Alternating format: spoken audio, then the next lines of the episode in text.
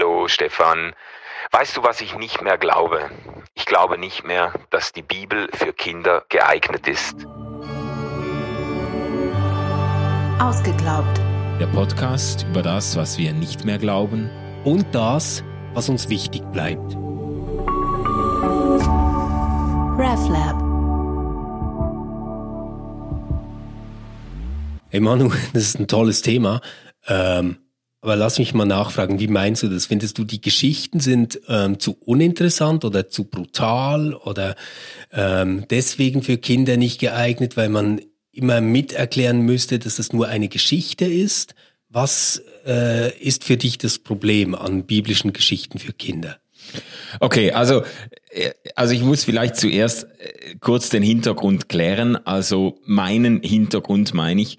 Ich bin mit Kinderbibeln und Sonntagsschule und Andachten und so weiter aufgewachsen und ich habe da auch viel Wertvolles gelernt und viel mitgekriegt, wofür ich dankbar bin und dass ich jetzt auch nicht schlecht reden will. Ähm, das hat für mich auch eine große Bedeutung, irgendwo so einzutauchen in dieses Narrativ, in dieses große Narrativ der biblischen Texte. Aber ich sehe, ich sage jetzt mal, ich sehe vor allem zwei Gefahren ähm, äh, mit einem ähm, unreflektierten Gebrauch der Bibel gegenüber Kindern. Das eine ist, äh, dass durch ein historisch wörtliches Schriftverständnis ein Glaube geprägt wird, der dann im Verlauf der Kindheit an den modernen Einsichten zerbricht. Also dass man so selbstverständlich mitkriegt, dass halt äh, Adam, dass die Welt, äh, die Geschichte der Menschheit mit Adam und Eva angefangen hat und dass die Sintflut als globale Überschwemmung stattgefunden hat und dass Jericho auf die beschriebene Weise eingenommen wurde und so weiter. Und dann wird man konfrontiert, werden Kinder konfrontiert, schon recht früh. Also unser Sohn jetzt in der dritten Klasse, der kommt nach Hause und der kennt alle Dinosaurier Dinosaurier auswendig und weiß genau, wann die gelebt haben, vor 120 Millionen Jahren, der Diplo, Diplo, Blablo, Blublo, Plus, wie auch immer. ja. Und äh, der lernt das alles auswendig und der mhm. fragt dann auch, ja, was war das eigentlich vor oder nach Adam und Eva und so. Und, okay, wie, ja, ja. und die wollen das dann wissen und ich sehe einfach die Gefahr ähm, mit einem, mit einem äh, unreflektierten Gebrauch dieser dieser Geschichten, äh, die, die Kinder quasi aufzusetzen oder vorzuprogrammieren für eine ganz große Enttäuschung oder für eine ganz große Infragestellung ihres Glaubens, wenn sie irgendwann merken, ja, aber vielleicht ist es ja gar nicht so passiert. Äh, natürlich, es gibt ja, es gibt ja auch Leute, die darauf bestehen, Christen, die darauf bestehen, dass es genau so passiert ist. Ja gut, aber da das ist geschenkt oder das ist barer Unsinn, wenn man davon jetzt ausgehen würde. Aber äh, ich, ich glaube, dass das Schwierige, was sich äh, verbindet mit dem, was du jetzt gesagt hast, ist ja, wir können ja jetzt schlecht einem Kind sagen, ähm, hey Max, ich erzähle dir jetzt eine Geschichte, wie die Welt entstanden ist, aber das ist nur eine Geschichte, die ist überhaupt nicht wahr und es ist nicht so passiert, sondern es geht um einen tieferen Sinn in dieser Geschichte, nämlich zum Beispiel, dass Gott ähm, als etwas gedacht werden soll, das alles, was es gibt, lieb hat und gut findet. Also mein Kind zum Beispiel würde das kaum verstehen. Mein, mein Kind ist jetzt sechs Jahre alt, ja, also, von dem ich jetzt rede. Genau. Die, die Neunjährige, äh, die könnte das vielleicht äh, schon langsam nachvollziehen, aber ähm, auch mich selbst hätte als Kind das überhaupt nicht interessiert, wenn du mir irgendwas erzählt hättest, das äh, nicht wahr ist, sondern symbolisch auf irgendetwas verweist. Ja, und das finde ich, also das finde ich ja auch problematisch. Ich würde ja auch nie äh, sagen, die Geschichten sind nicht wahr. Es ist genau. ja ein Unterschied, ob eine Geschichte historisch genauso stattgefunden hat oder ob sie wahr ist. Also die Geschichte der Schöpfung mit Adam und Eva und Bäumen im Paradies und so weiter, die ist auf, auf ganz vielen Ebenen Ebenen enorm wahr. Die ist wahrer als vieles, was sich tatsächlich ereignet hat.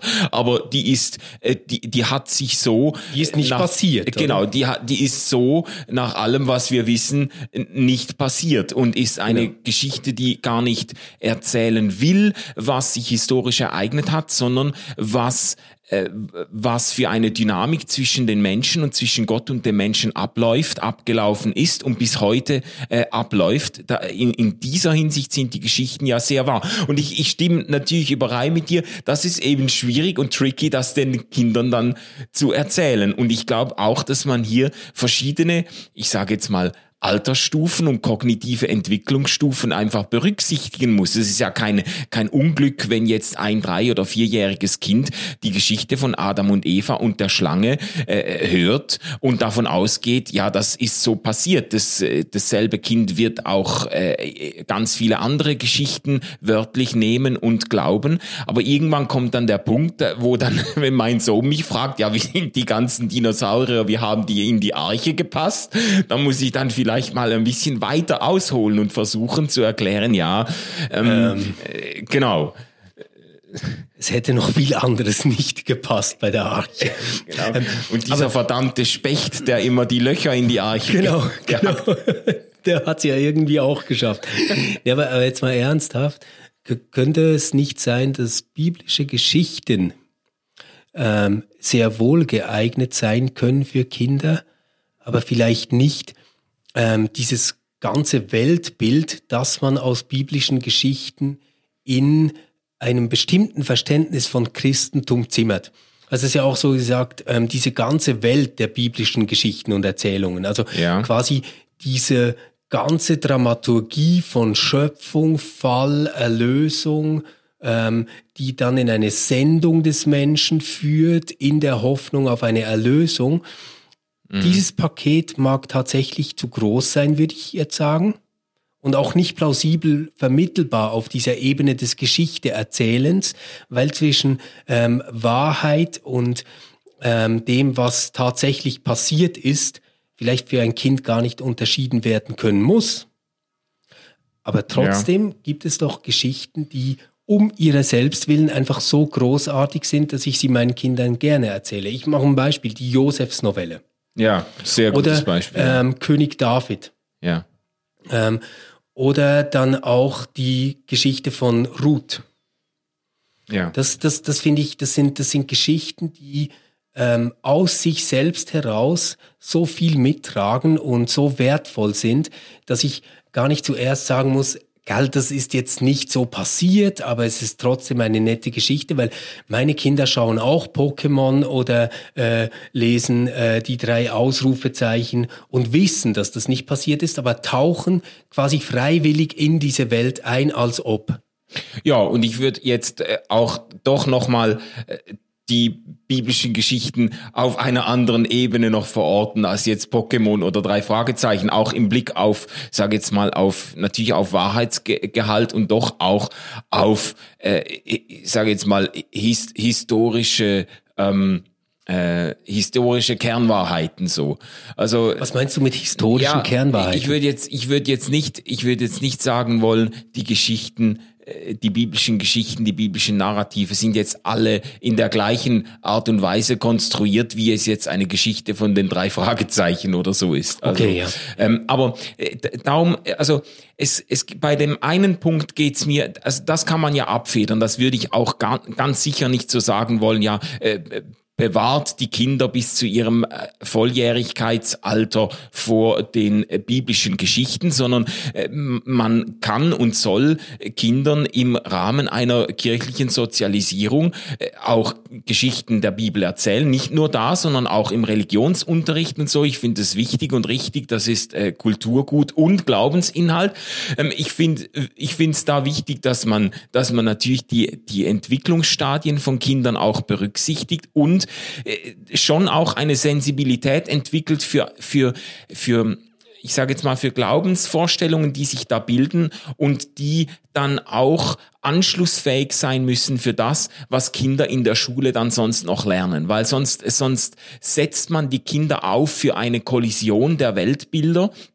Es gibt äh, verschiedene Studien, die belegen, dass gerade ähm, gerade äh, Kinder, die in, ich sage jetzt mal, in äh, relativ konservativ geschlossenen christlichen Systemen aufwachsen, dann irgendwann spätestens in der Zeit der äh, Gymnasialjahre ähm, äh, oder Sekundarschule oder so, dann irgendwann an ihrem Glauben Schiffbruch erleiden, weil das Ganze einfach überhaupt nicht mehr aufgeht mit dem, was sie sonst lernen. Und das, das finde ich schon wichtig, dass man den, dass man den Glauben und auch die biblischen Geschichten so vermittelt, dass sie anschlussfähig sind für, für das, was auch zu unserem ähm, modernen Erkenntnisstand gehört.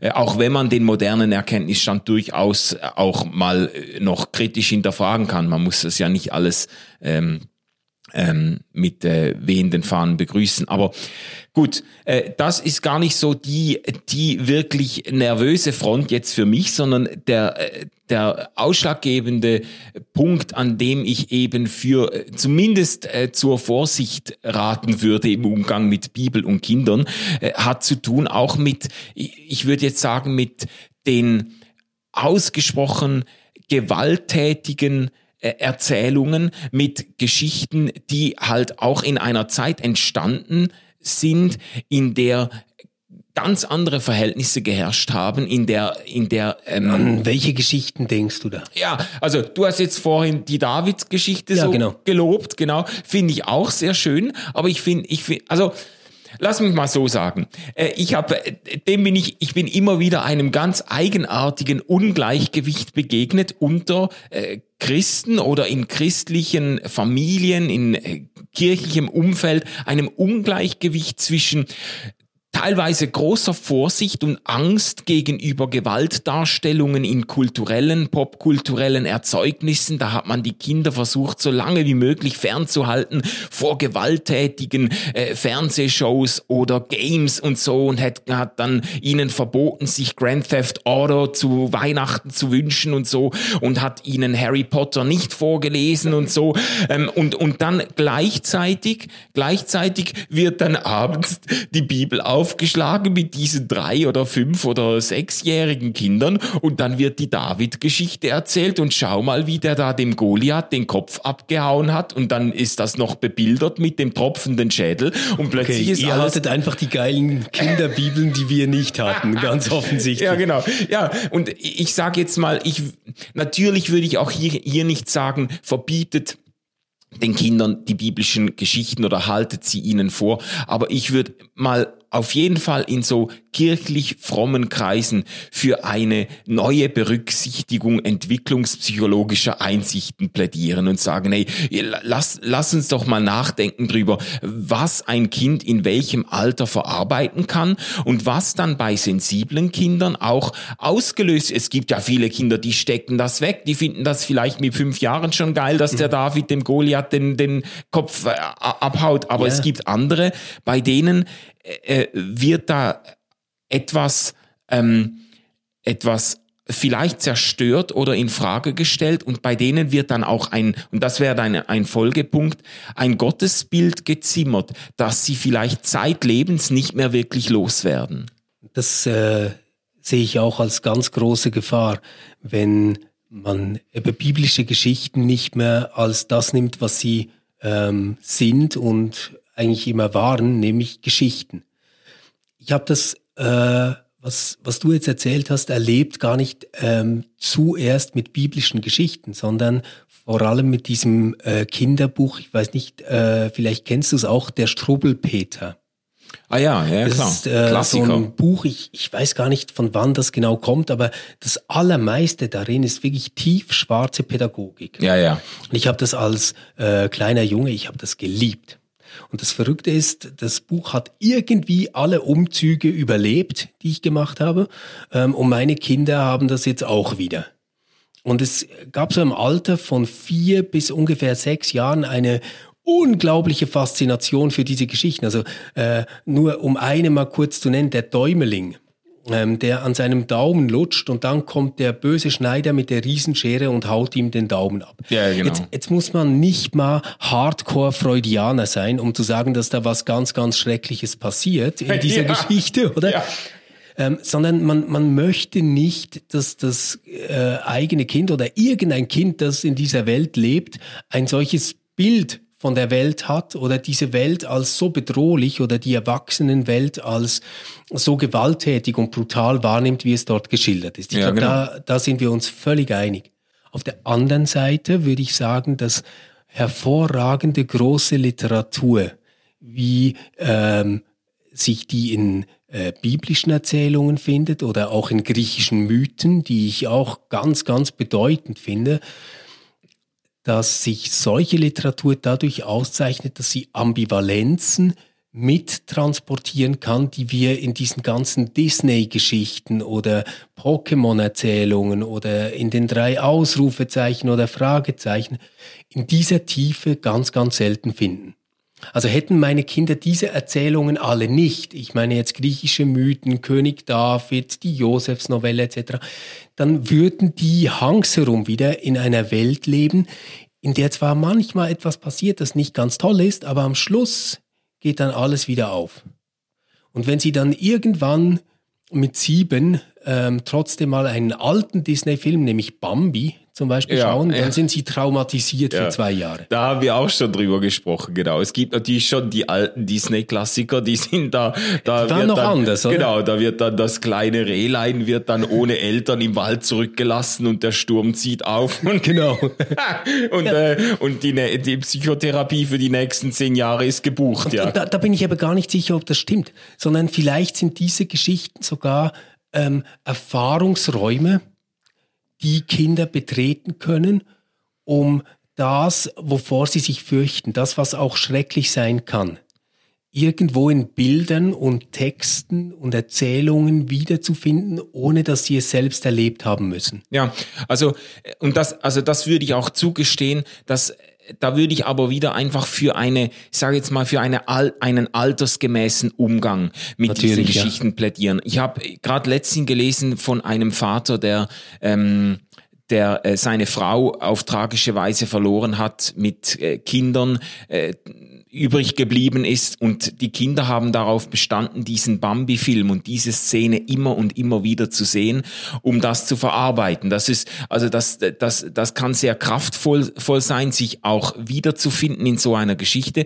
Ähm, mein Problem ist eben einerseits die, die fehlende Sensibilität oft gegenüber dem, was ein Kind in bestimmten Altersgruppen verarbeiten kann. Und andererseits auch die Problematik, die, die du hast bei biblischen Erzählungen, da werden ja ähm, implizit oder explizit werden da Gottes Bilder auch geprägt. Und das wird ja auch oft so vermittelt, dass quasi, äh, und das ist dann wieder eine Frage der, äh, de- der Vermittlung, lässt sich das anders vermitteln? Oder muss man das so erzählen, dass quasi jetzt die Kinder am König David das beispielhafte Vertrauen auf Gott und beispielhaften Glauben lernen, inklusive Ermordung der Feinde. Und das wird ja auch, äh, also das führt, äh, oder andere Geschichte, Sintflut oder Jericho, Einnahme Jericho, Sintflut, da werden alle Sünder, alle, die quasi, die Gott nicht ernst genommen haben, die ersaufen dann und die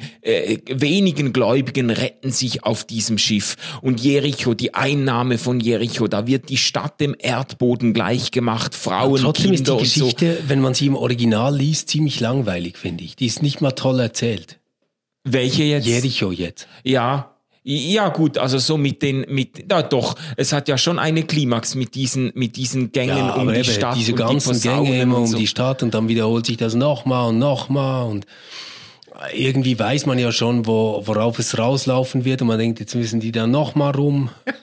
Ja gut, aber der springende Punkt, auf den ich hinaus will, ist Ja. einfach, es werden äh, im Erzählen solcher Geschichten werden Gottesbilder geprägt. Und ich habe das mehr als einmal erlebt, äh, im Gespräch auch mit Leuten, die gerade so eine ganz kirchliche, fromme Sozialisierung erlebt haben. Ähm, die sagen, sie sind eigentlich mit einem schizophrenen Gottesbild aufgewachsen. Sie haben immer irgendwie gewusst, ja, ja, Gott ist irgendwie ist er so wie Jesus. Er, er, er umarmt die Kinder, er richtet die Schwachen auf, er würdigt die Zerbrochenen und so. Aber er ist dann irgendwie auch wie äh, der Gott, der eben dem David den Mut gibt, seine Feinde umzubringen oder der die, der die Sünder ersaufen lässt und so. Und du weißt, so, so richtig weißt du nicht, an woran du bist bei diesem Gott. Ja. Ich glaube, genau das ist die große Chance von biblischen Erzählungen, weil es gibt tatsächlich Erzählungen, von denen ich sagen würde, dass sie aus sich selbst heraus das Gottesbild prägen. Ähm, so eine ganz klassische Geschichte, die mir da in den Sinn kommt, wäre die Jona-Geschichte. Ja. Also Jona, der einen Auftrag erhält von Gott, ihn dann nicht ausführen mag, im Walfisch landet, dann ausgespuckt wird, dann nach Ninive geht und dort das Gericht anzukünden hat, das dann aber gar nicht vollstreckt wird, Genau. wahnsinnig traurig ist und dann spricht Gott mit ihm und erklärt es ihm. Ja. Da würde ich sagen, das ist eine Geschichte, die vielleicht sogar die Intention in sich selbst schon immer mitgetragen hat, ähm, den Menschen etwas über Gott zu erzählen. Ja. Da, da finde ich das ganz plausibel. Endet Ich ja glaube auch mit einer, mit diesem Verweis auf die Barmherzigkeit Gottes Genau. gegenüber Menschen und Tieren sogar. Genau, ja. genau. Bei anderen Geschichten glaube ich schon, dass äh, die Tradition, in der wir stehen, einen großen Beitrag geleistet hat oder geleistet hat, man könnte auch sagen, das verbrochen hat, dass wir das, was dort erzählt wird, dann automatisch ins Gottesbild eintragen. Ja. Zum Beispiel die Davidsgeschichte, die du genannt hast, finde ich jetzt zunächst mal gar nicht so klar, ob Gott alles davon rechtfertigt. Natürlich, es gibt dann diese Kommentare, wo es heißt, ähm, dass David äh, ein Mann nach Gottes Herzen ist. Ja. Das, das kommt dann, das, das stimmt schon. Aber in der Geschichte selbst ist es erstmal noch gar nicht so klar. Mhm.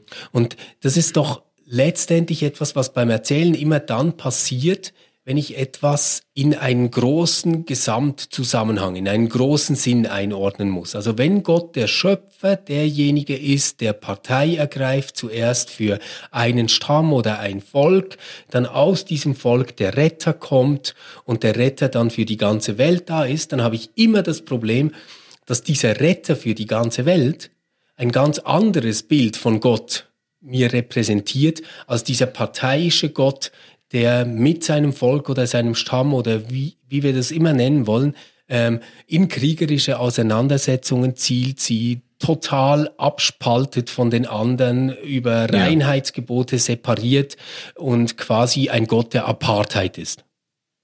Und das ist mir ganz wichtig. Ich würde nie sagen, dass diese Linie durch das Alte Testament und das Neue Testament durchgeht, gell? sondern dass das eine bestimmte Lesart von Christinnen und Christen ist, Ja. die das ganze Alte Testament nur in eine Folge, also in eine Vorfolge quasi, in die Vorgeschichte des Neuen Testaments rücken müssen und deswegen den einzelnen Stories dort drin überhaupt nicht mehr den Eigenwert geben können. Ja, aber das ist dann wieder, da, da sind wir wieder beim Problem der Vermittlung oder bei der Herausforderung der Vermittlung.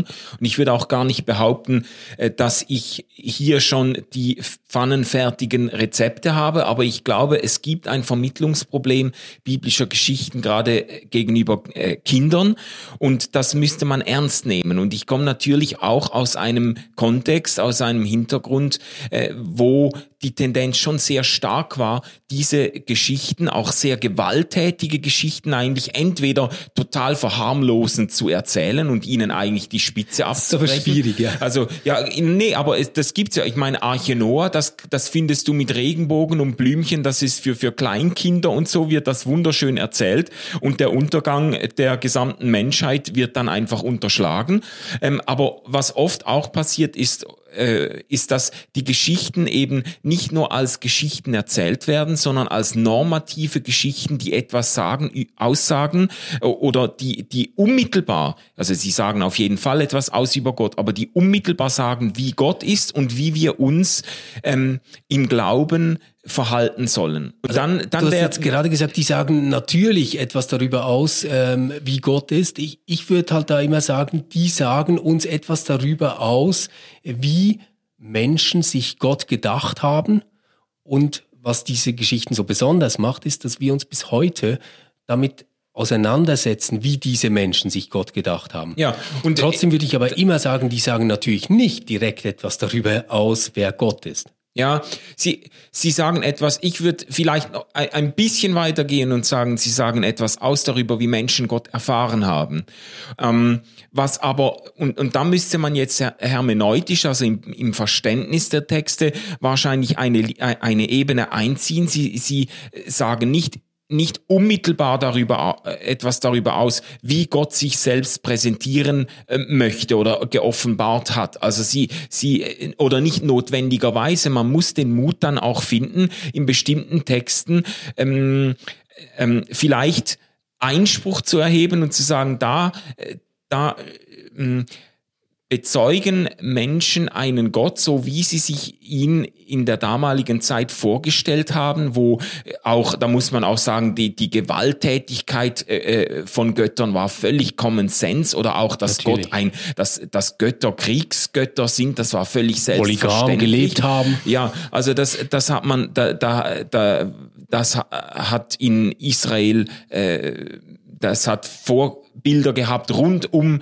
äh, die ähm, um Israel herum. Ähm, aber man muss da müsste da vielleicht den Mut dann finden, auch Einspruch zu erheben und oder zu oder vielleicht darüber hinaus zu gehen und sagen, ähm, in diesen Geschichten äußert sich das Vertrauen von Menschen auf Gott und auch was sie als Eingreifen Gottes erlebt haben, aber man darf und soll darüber hinausgehen und ich würde dann auf äh, ausdrücklich auf Jesus Christus verweisen und sagen, man darf und soll darüber hinausgehen und erwarten, dass Gott eben nicht äh, zuletzt nicht durch Gewalt sich durchsetzt und offenbart, sondern durch eine Liebe, die Gewalttäter transformiert. Ha, aber das jetzt hast du genau das Problem. Also mindestens ich habe das mit meinen Kindern. AT-Geschichten haben wir keinen Stress. Das, das geht wunderbar. Da gibt solche, die sind ein bisschen langweilig erzählt, die lassen wir dann weg. Aber es gibt so richtig gute AT-Geschichten. Ähm, die kann ich stressfrei erzählen. Aber was ich ganz, ganz schwierig finde, ist das Neue Testament. Das Neue Testament ist ähm, von der Erzählweise her schon immer in einer erklärenden Absicht. Irgendetwas soll demonstriert werden. Es geht immer um einen Sinn hinter der Geschichte. Es wird nicht einfach absichtslos irgendeine Geschichte da erzählt, sondern es geht schon immer darum, dass wir etwas daraus lernen sollen, dass das Ding trieft vor Pädagogik. Und dann ist die Message einfach wahnsinnig schwierig, weil, weil die Message, wenn ich jetzt, ich spreche jetzt mal von den Evangelien, ja, wenn ich jetzt den folge, dann ist doch die Message, dass ähm, mindestens wird es oft so erzählt, oder, dass Gott seinen Sohn geopfert hat, damit er die Wut auf uns Menschen kontrollieren kann. Eigentlich hätten wir es verdient, aber an unserer Stelle tut er das. Jetzt kannst du auch sagen, das steht so nicht in der Geschichte drin. Aber das Schlimme ist doch für ähm, meinen Sohn, wenn der jetzt die Jesus-Geschichte hört, ja, dann macht er zuerst viele tolle Sachen, dann ähm, wird er ans Kreuz genagelt, also zuerst noch verspottet und alles, dann ans Kreuz genagelt und stirbt und dann schwuppsdiwupps ähm, lebt er wieder, wird er von den Toten erweckt, erscheint denen und fährt dann auf zum Vater in den Himmel. Das ist kein Held. Das ist kein Held, wie ähm, Kinder Helden mögen.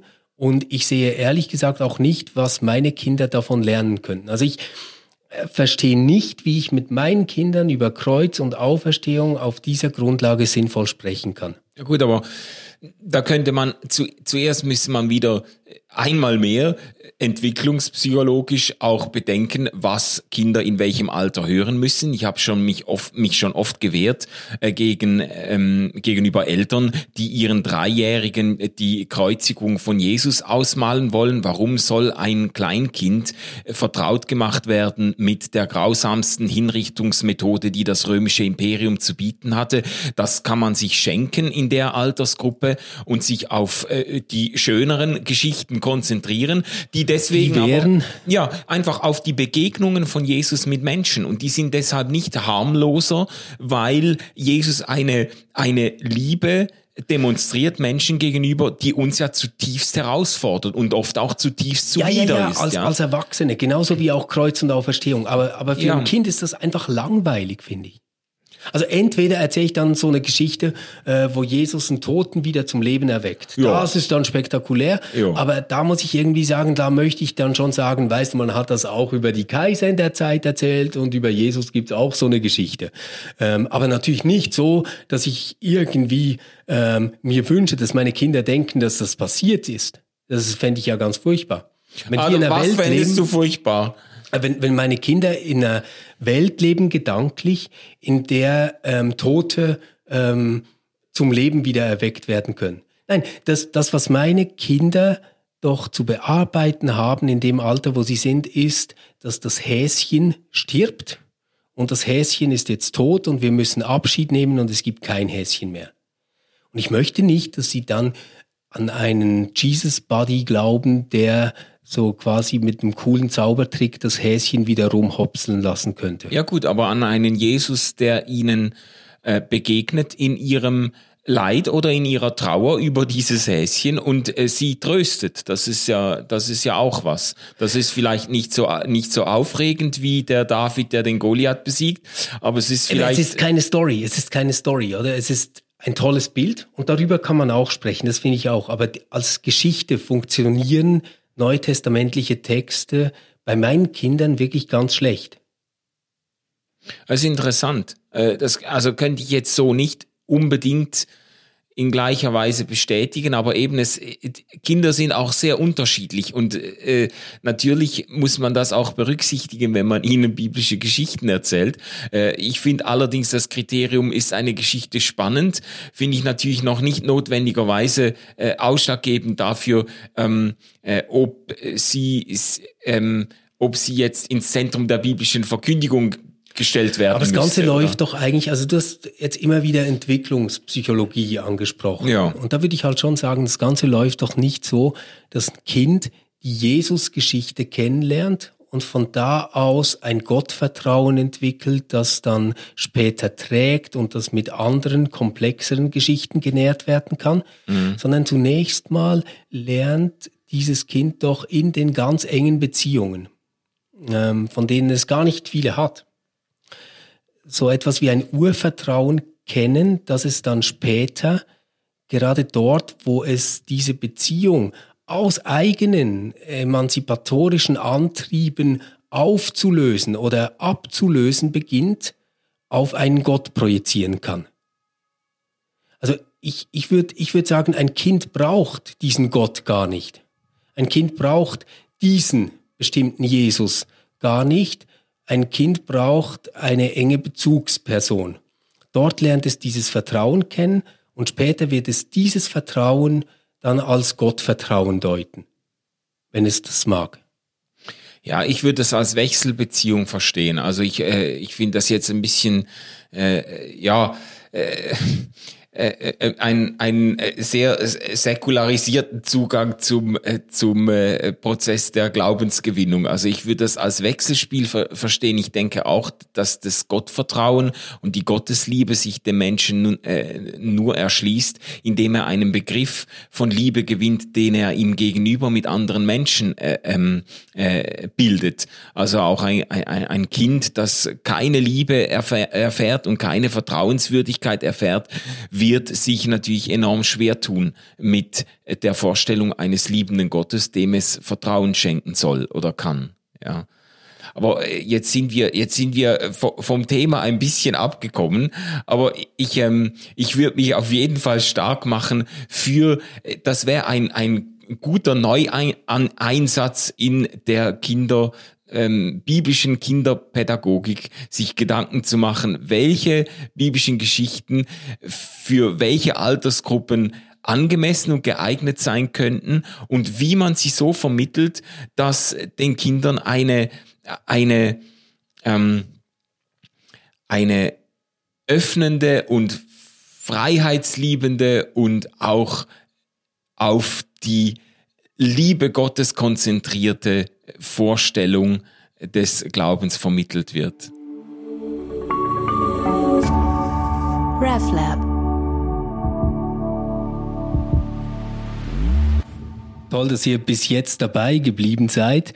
Wie seht ihr das? Sind biblische Geschichten was für Kinder? Und wenn ja, alle biblischen Geschichten? Wie soll man biblische Geschichten Kindern erzählen, wenn man sie überhaupt erzählen soll? Und ist es so, dass wir Gottvertrauen aus diesen Geschichten schöpfen oder brauchen wir sowas wie Urvertrauen, um in diesen Geschichten überhaupt Gott erkennen zu können? Wir freuen uns auf eure Kommentare, eure Hinweise, eure Kritik und euer Lob. Und ganz besonders freuen wir uns, wenn ihr unseren Podcast abonniert und uns vielleicht sogar noch eine Bewertung hinterlässt. Das hilft, dass wir einfacher gefunden werden und als Community immer ein bisschen mehr wachsen können und zusammen weiter diskutieren. Tschüss, bis zum nächsten Mal.